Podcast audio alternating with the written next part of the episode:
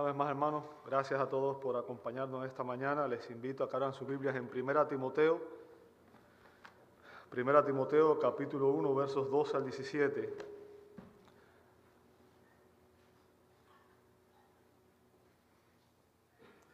Primera Timoteo capítulo 1, versos 12 al 17. Abre su Biblia, por favor.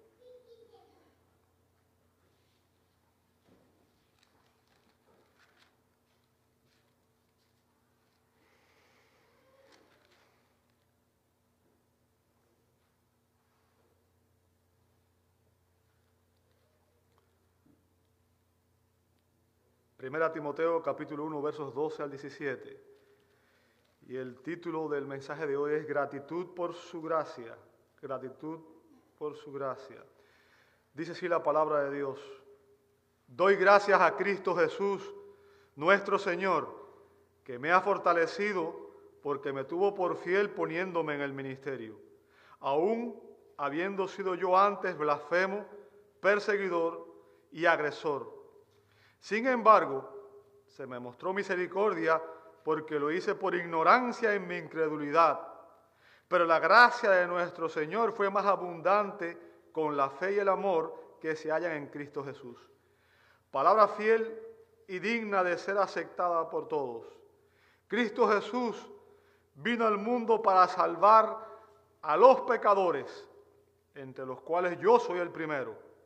Sin embargo, por esto hallé misericordia, para que en mí, como el primero, Jesucristo demostrara toda su paciencia como un ejemplo para los que habrían de creer en Él para vida eterna. Por tanto, al Rey eterno, inmortal, invisible, único Dios, a Él sea honor y gloria por los siglos de los siglos. Amén. Amado Dios, damos gloria a tu santo y bendito nombre en esta mañana.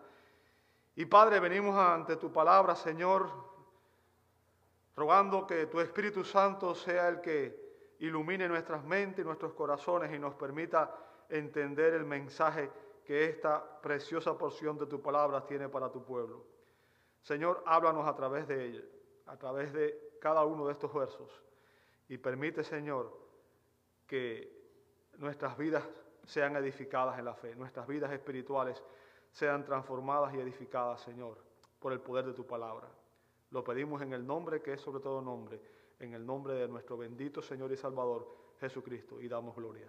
Amén y amén y amén. Pueden tomar sus asientos, hermanos. Muchas gracias a todos.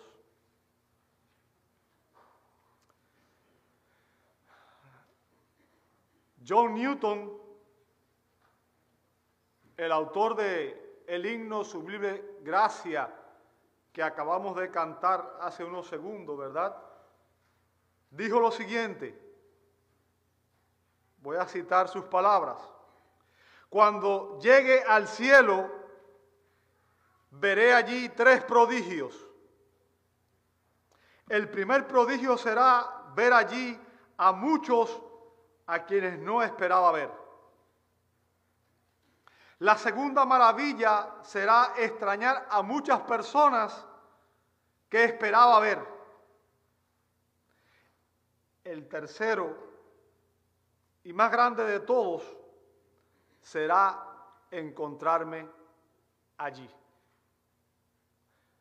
Este hombre estaba maravillado por el poder transformador que tiene la gracia de Dios.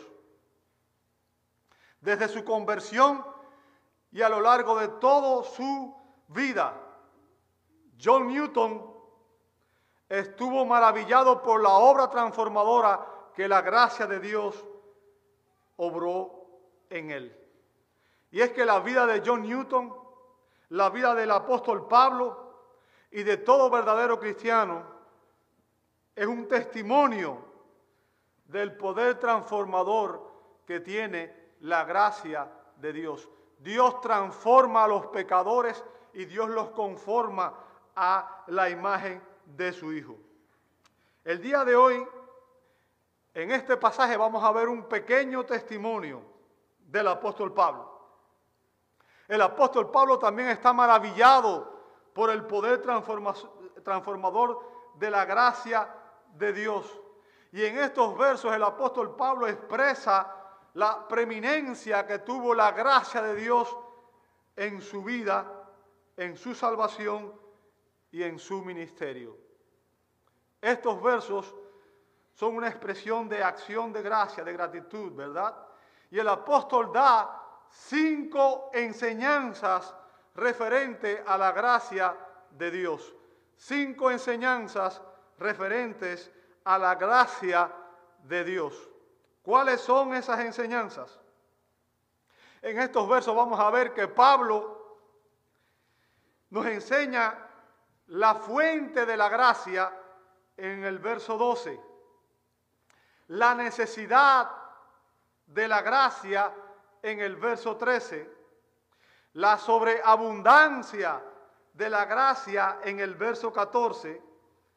La finalidad de la gracia en los versos 15 y 16.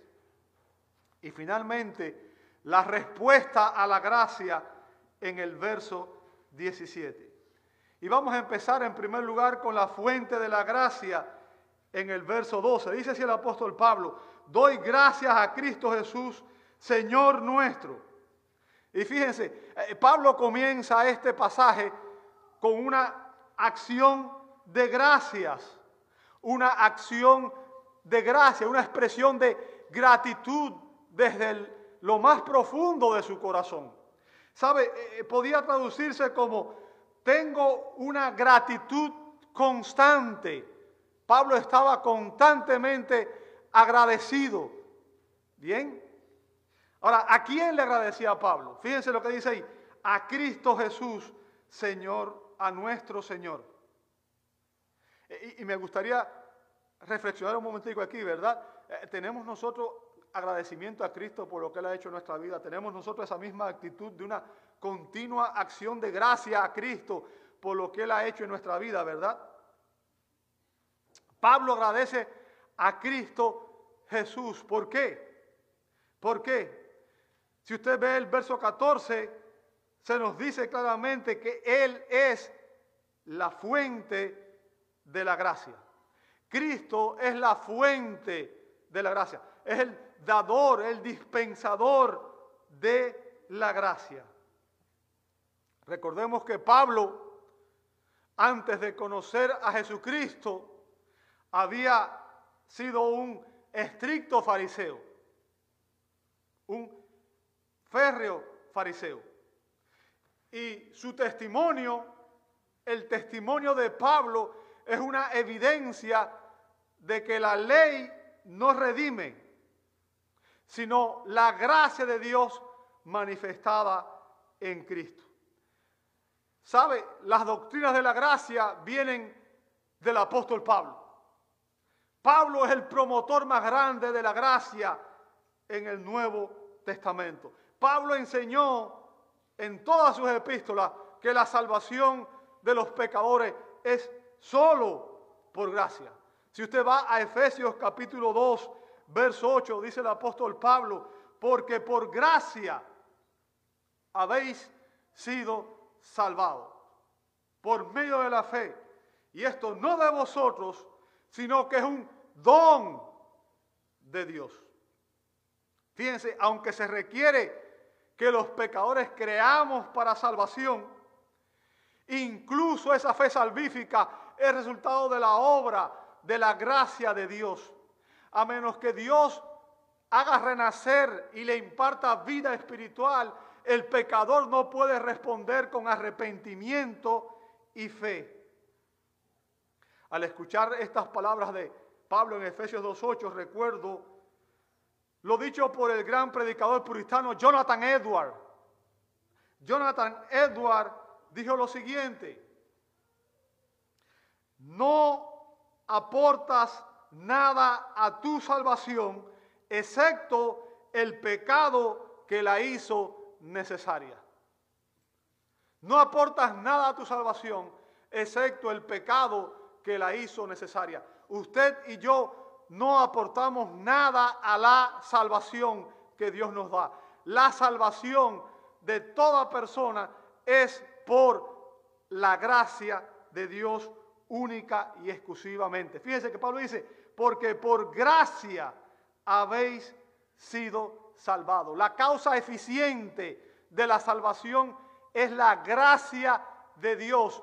La salvación es un regalo que Dios da, es un don que Dios da. Bien, es importante que entendamos eso. La gracia es la causa eficiente de nuestra salvación. La salvación es un regalo. Y la fe que usted y yo tenemos es simplemente la mano que se extiende para recibir ese regalo. No somos salvos por nuestra fe, somos salvos por la gracia de Dios y la fe recibe ese don que Dios nos ha dado. Es el instrumento para recibir el regalo. Ahora, ¿cómo podríamos definir la gracia de Dios? Y es importante porque existen muchas falsas concepciones en cuanto a lo que es la gracia de Dios. La definición más conocida que existe de la gracia de Dios es que la gracia de Dios es el favor inmerecido de Dios a los pecadores. El favor inmerecido de Dios que es recibido por fe. Y déjenme decirle, muchas personas piensan que la gracia solamente se ejerce en el momento de la salvación, pero vamos a ver que la gracia es necesaria para poder ser salvo, porque la gracia no solamente se ejerce en el momento de la salvación, sino que es por gracia que Dios nos sostiene en su mano hasta el final de nuestros días, hasta el día en que vayamos a la presencia de Cristo. Si no fuera por la gracia de Dios, ninguno de nosotros sería salvo. Uno de los rasgos distintivos del verdadero cristianismo es nuestro énfasis en la gracia de Dios. La única religión que enseña que la salvación es un don de Dios, un regalo de Dios, sin ninguna obra de parte del pecador, es el cristianismo. Cualquier obra que se añada a la gracia de Dios anula las doctrinas de la gracia. Y el significado esencial de la gracia en la Sagrada Escritura es la disposición de Dios, la buena voluntad de Dios a ejercer su favor y su misericordia hacia sus criaturas. Esta disposición favorable de Dios encuentra su expresión suprema en la persona de Jesucristo. Stanford Ort afirmó lo siguiente, y voy a dar, citar sus palabras, dijo esto, la iglesia saludable habla mucho acerca de esta doctrina, porque se maravilla ante todo lo que Dios hace para salvar al creyente, para capacitarlo y para fortalecerlo. Todo es por el inmerecido favor de Dios, o sea, por su gracia. Reconocer que no merecemos ninguno de sus beneficios nos hace humildes. Nos impulsa a amar a Dios y a adorarle. Nos lleva a someternos a Cristo como el Señor de nuestras vidas, como obedientes siervos. Amados, de principio a fin, la Biblia nos enseña que la salvación es un don de Dios, es un regalo de Dios. Y obviamente la gracia de Dios fue demostrada de manera preeminente en Cristo Jesús. En Juan capítulo 1, verso 17, Juan 1, 17, el apóstol Juan, otro predicador de la gracia, dijo así, porque la ley fue dada por medio de Moisés y escuche lo que dice a continuación. La gracia y la verdad fueron hechas realidad por medio de Jesucristo. En otras palabras, la ley, la ley no fue una muestra de la gracia de Dios, aunque en ella hubo implícita cierta gracia, sino fue la demanda de Dios de santidad, de justicia, de que el hombre se conformara a su justicia, a su santidad. Dios diseñó la ley, Dios dio la ley como un medio para darnos a conocer el pecado, para que nosotros pudiéramos saber y conocer que somos pecadores, y también como un medio para demostrarnos que nosotros nunca podríamos cumplir perfectamente la ley, la ley y que por tanto necesitábamos un Salvador. Necesitábamos la gracia. Como dije, citando nuevamente a Agustín, la ley fue dada para que reconociéramos que necesitábamos la gracia. La gracia fue dada para que pudiéramos obedecer la ley de Dios. Pablo enfatiza en este pasaje aquí al decir, Cristo Jesús, nuestro Señor. Bien, Pablo enfatiza el señorío de Cristo, la autoridad de Cristo sobre los creyentes. Fíjense que él no dice Jesucristo, sino que dice Cristo Jesús. Recuerde, Pablo no fue uno de los doce, Pablo no estuvo con Cristo durante todo su ministerio eh, eh, eh, terrenal, sino que Pablo fue el último de los apóstoles a quien Cristo llamó después de su resurrección. Por tanto, él conoció a Jesús primero como el Cristo resucitado. Y es por eso que él usa esta expresión que es diferente, ¿verdad? Los demás autores generalmente dicen Jesucristo. Él le llama Cristo Jesús. Sin embargo, él dice Cristo Jesús, mi Señor, el Señor de todos los creyentes, ¿verdad? Y Pablo recuerda su propia salvación y recuerda su propia comisión apostólica y expresa su actitud de constante acción de gracia por lo que Dios había hecho en su vida. En el contexto, y esta predicación obviamente va a estar, creo que va a tomar al menos dos semanas, no sé, quizás tres, quién sabe. Ah, vamos a ver en primer lugar que Pablo estaba agradecido a Dios en primer lugar por su gracia electiva Bien, Pablo era consciente de que él no había buscado y elegido a Cristo. Si usted ha leído el, testimonio de Pablo en el libro de los Hechos, usted sabe que Pablo no fue, no, iba a la iglesia a, a buscar a Cristo. Pablo era consciente de que él no había elegido a Cristo, sino que fue Cristo quien lo buscó y quien lo eligió a él, tanto para salvación como para comisionarlo para el ministerio, para que fuera un apóstol de Jesucristo. Y vemos esto en su propio testimonio, en Gálatas capítulo 1, versos 15 y 16. Gálatas 1, 15 y 16. El apóstol Pablo dice así, pero cuando Dios, que me apartó desde cuándo? Desde el vientre de mi madre y me llamó. ¿Por qué lo llamó? Por su gracia. Tuvo a bien revelar a su Hijo en mí para que yo lo anunciara entre los gentiles. No consulté enseguida con carne y sangre. Fíjense, la frase me apartó desde el vientre de mi madre se refiere a la elección soberana que Dios había hecho de Pablo. Dios no descubrió a Pablo en el camino de Damasco. Dios escogió a Pablo mucho antes de que él naciera. Bien.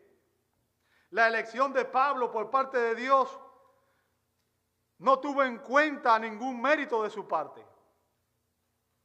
No tuvo en cuenta su esfuerzo personal. Dios no escogió a Pablo porque Pablo era muy bueno y era un gran hombre y, Dios dijo, a este lo necesito. Bien. Como a todos los creyentes genuinos, yo quiero que usted entienda, Dios nos escogió para salvación desde antes de la fundación del mundo, dice Efesios 1.4. Desde antes de la fundación del mundo. Y Dios nos llamó, dice Pablo aquí, como a Él nos llamó por su gracia. ¿Sabe? Y ahí se refiere específicamente al llamado eficaz. Como dice Pablo en Romanos 8, 29 al 30. Dice que a todos los que Él predestinó, a Él, Él los llamó. Y a los que llamó, a estos justificó. Se refiere al llamado eficaz de Dios. Recuerde, y ahora voy a, hacer, voy a dar el testimonio para que usted entienda lo que estoy diciendo. La mayoría de las personas hoy piensan que ellos buscan a Dios. A pesar de que Romanos 3 dice que no hay bueno ni a uno, que no hay quien busque a Dios. Y no solamente Romanos, lo dice el Salmo 14, el Salmo 52, lo dice muchas partes de la Escritura. Pero bueno, en el camino a Damasco, este hombre que se llamaba Saulo de Tarso no iba buscando a Cristo, sino que iba persiguiendo a los discípulos de Jesús iba persiguiendo a la iglesia. Cuando él tuvo un encuentro personal con el Cristo resucitado. Y ese día Jesús le apareció y le dijo, Saulo, Saulo, ¿por qué me persigues? ¿Quién eres, Señor? Yo soy Jesús a quien tú persigues.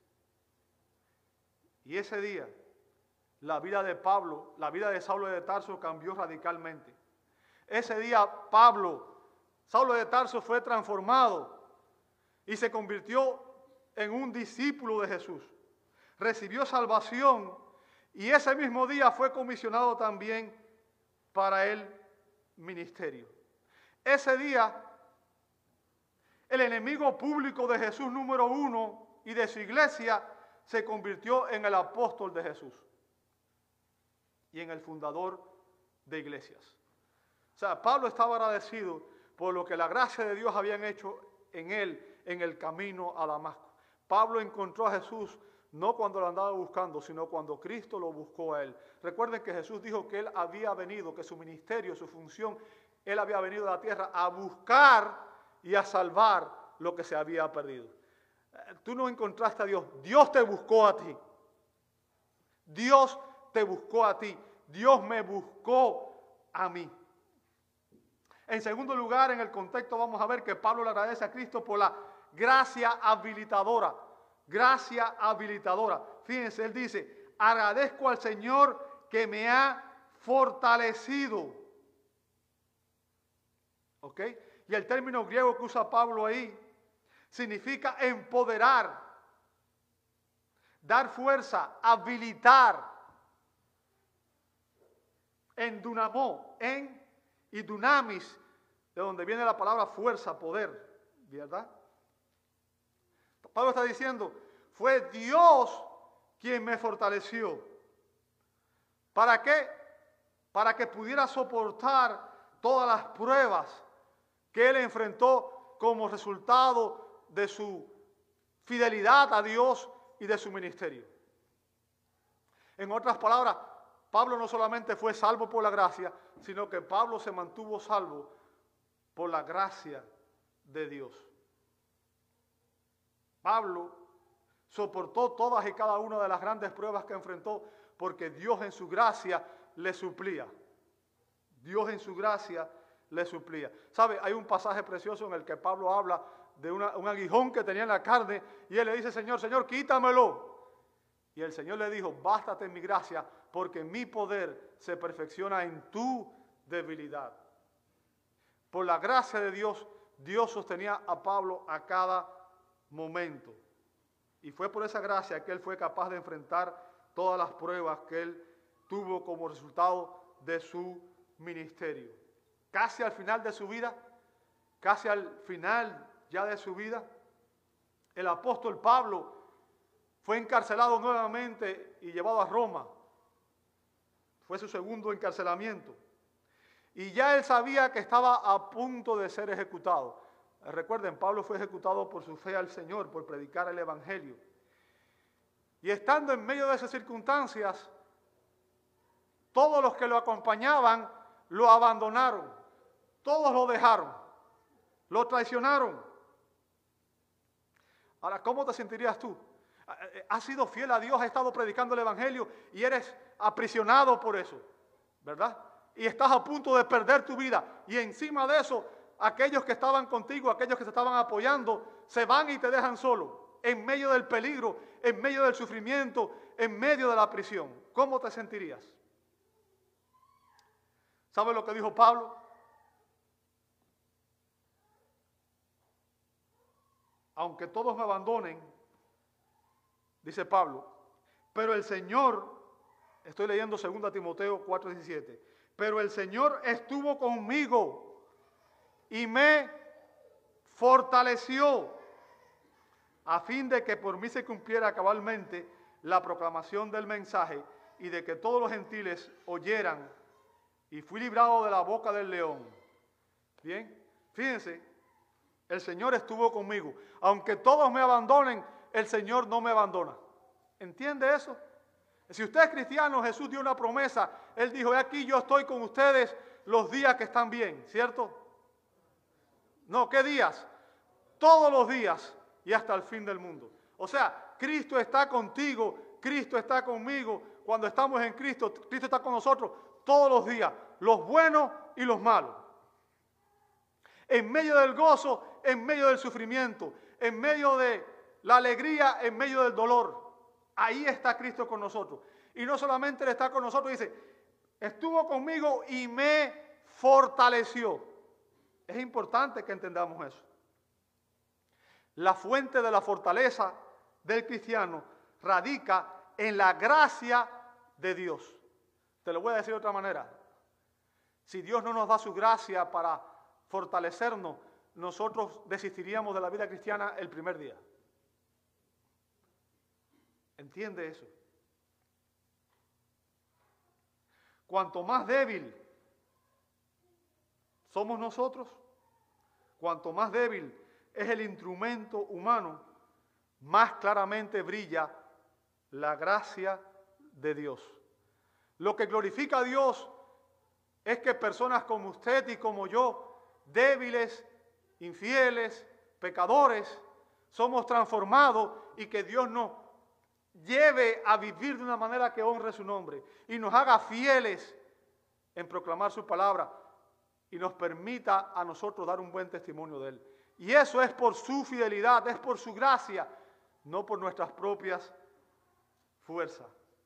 Bien no por nuestras propias fuerzas.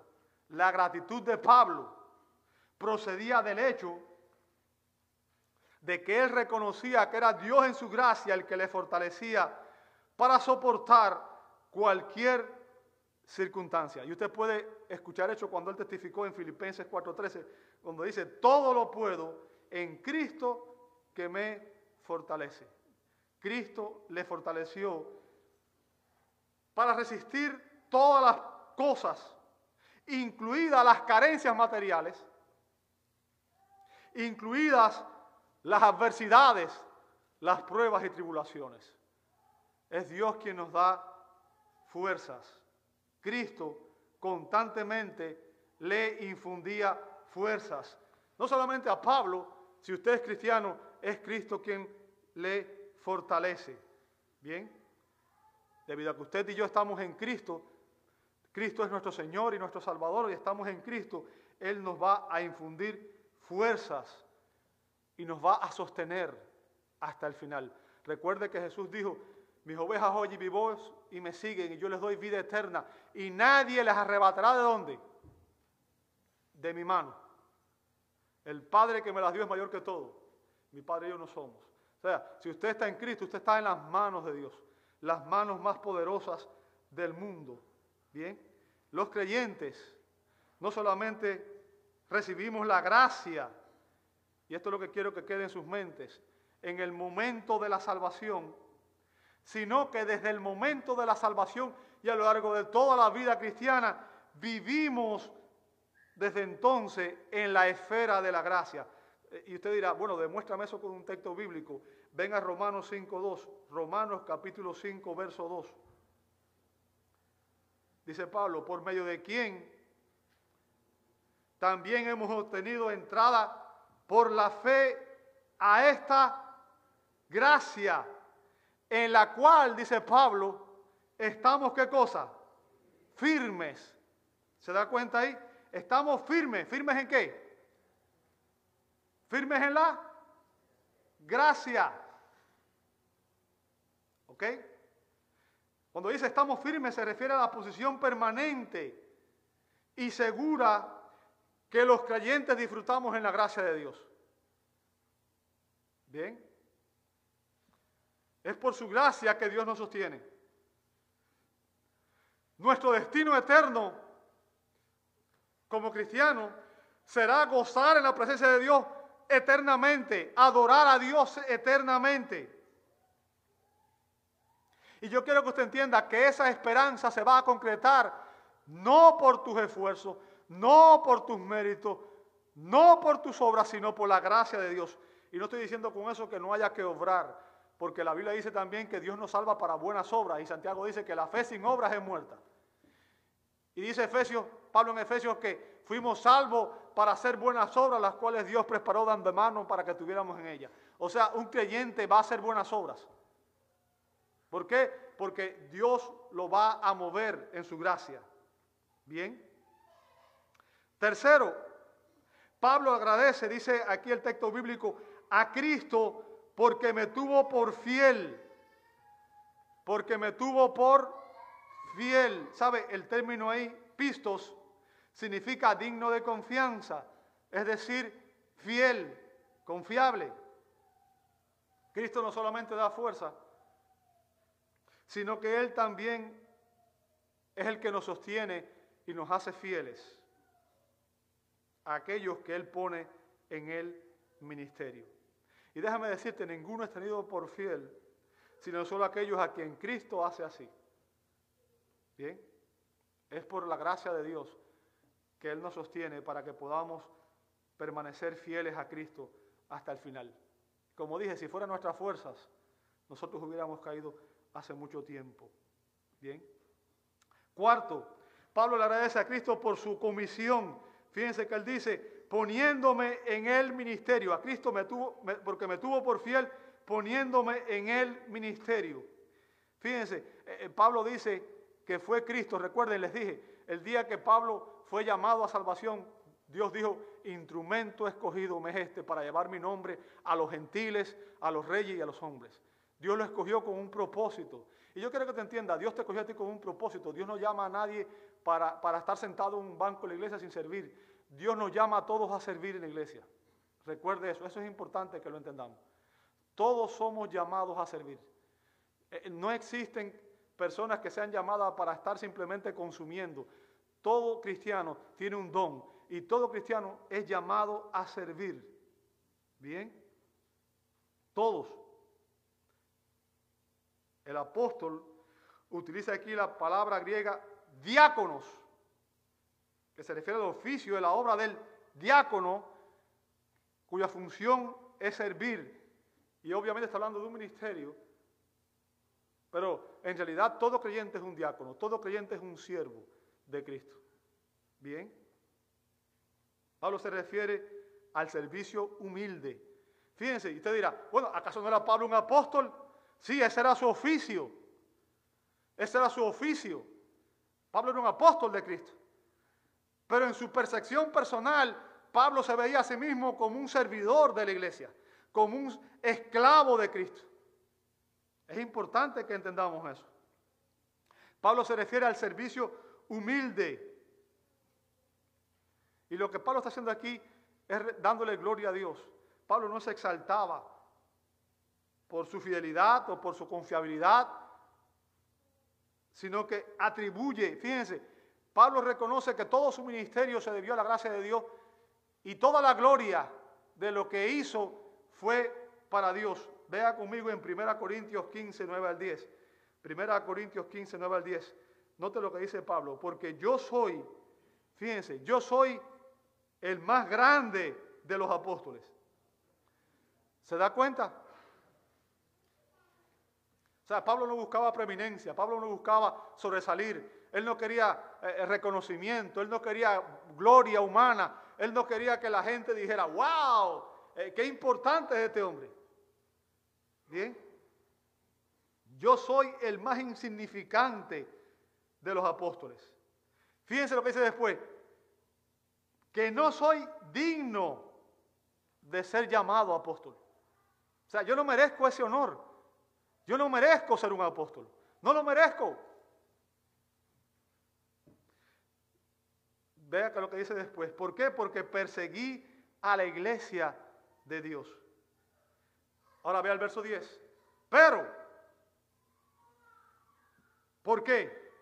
Por la gracia de Dios soy lo que soy. ¿Se da cuenta? Pablo admite que su salvación, que su ministerio, que lo que él hizo fue por qué? Por la gracia de Dios. Y su gracia para conmigo no resultó vana. Antes bien, dice Pablo, he trabajado mucho más que todos ellos, aunque no yo, sino la gracia de Dios en mí. O sea, todo lo que he hecho en el ministerio, todas las iglesias que fundé, todo esto eh, no es por mis méritos, no es por mis capacidades humanas, no es por mi sabiduría, no es, es por la gracia de Dios. Pablo se describió como el más insignificante, el más humilde, el último. Bien. El expositor Philip Graham explicó lo siguiente.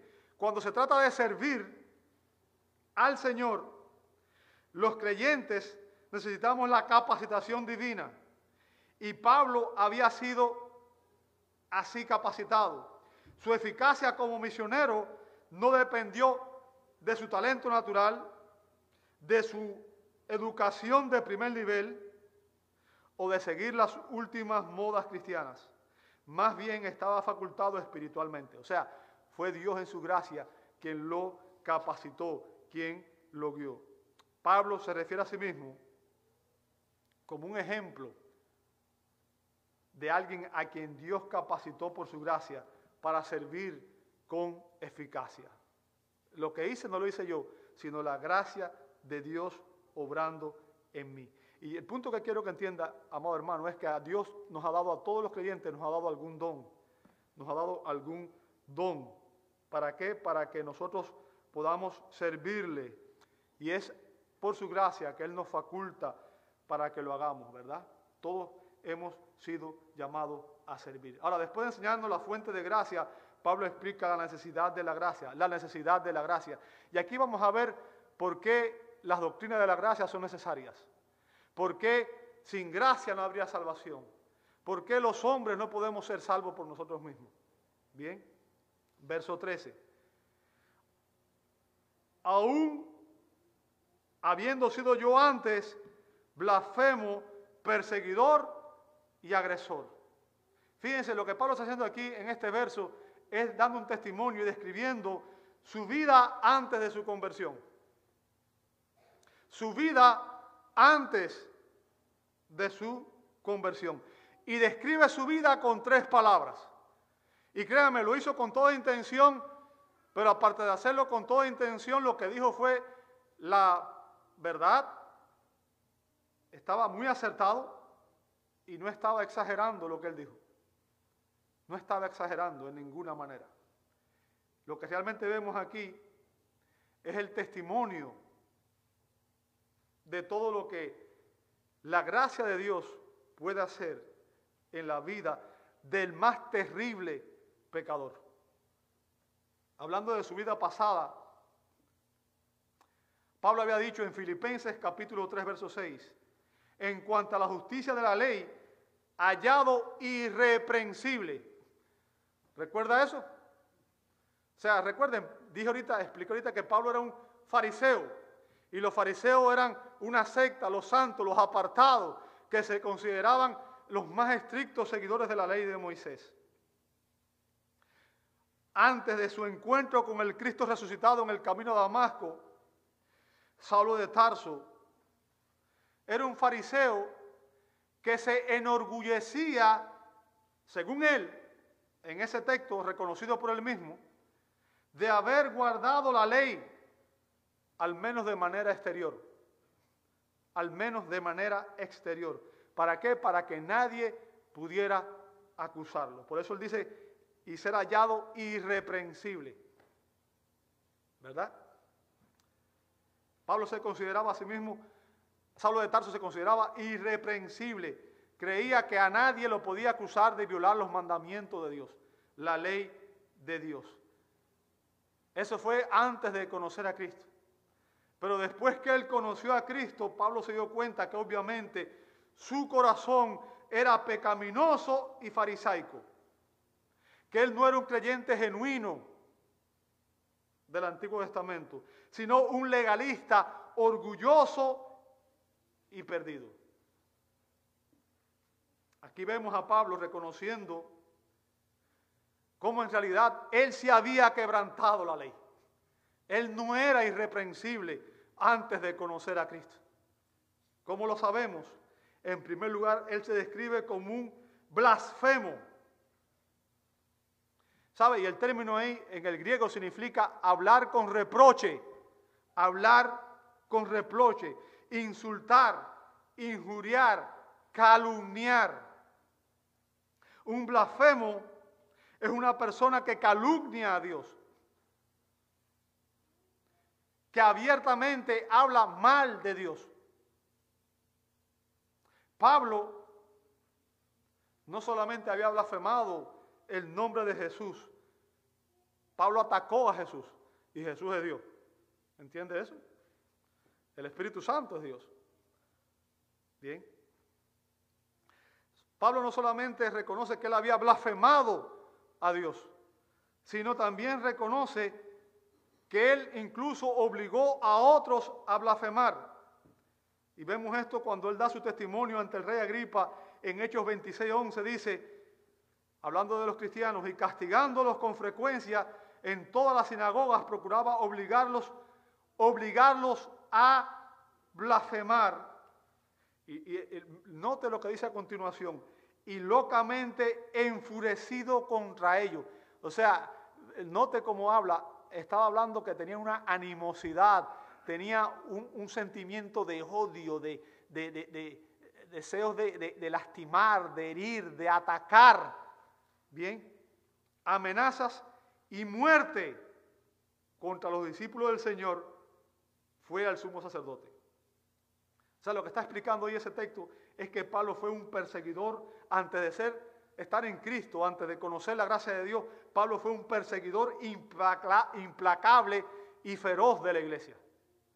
Bien. Pablo iba de casa en casa buscando a los cristianos para, para apresarlos. Y no solamente buscaba apresarlos, sino que él buscaba darles muertes.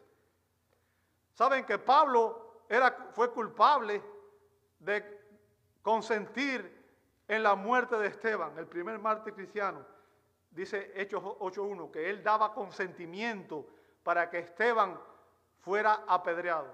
Y no solamente eso, sino que usted ve en Hechos 26.10, Hechos 26.10 dice, y esto es precisamente lo que hice en Jerusalén.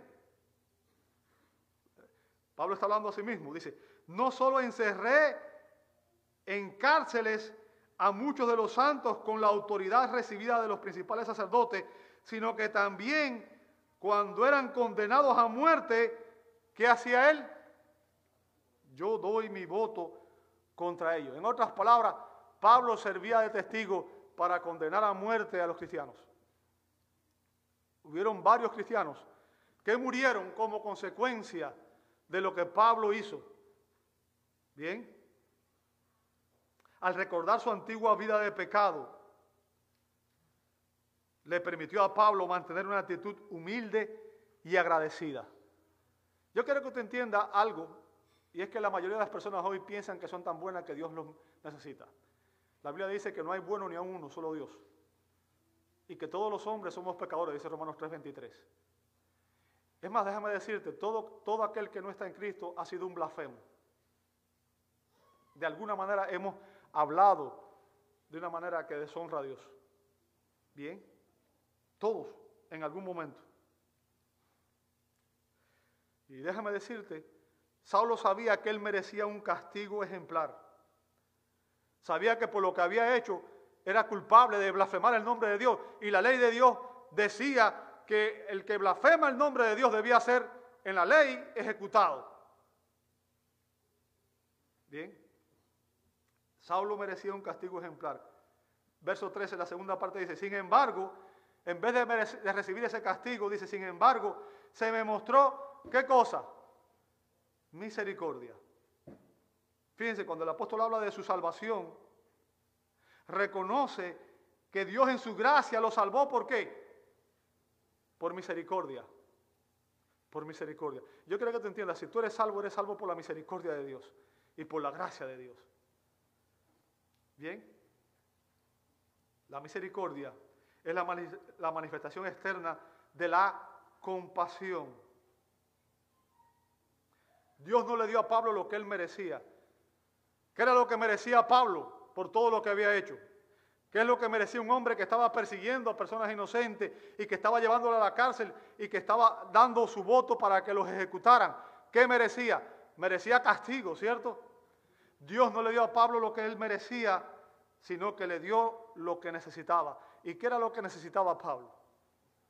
Necesitó ver la verdad, entender que estaba perdido, que era un blasfemo y que estaba obrando en contra de Dios. Bien. En contra de Dios.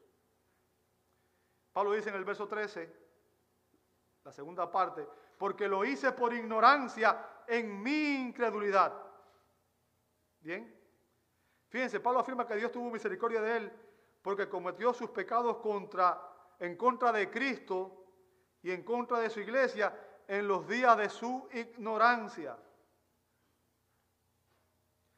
O sea, Pablo estaba persiguiendo la iglesia pensando que al hacer esto él estaba sirviendo a Dios.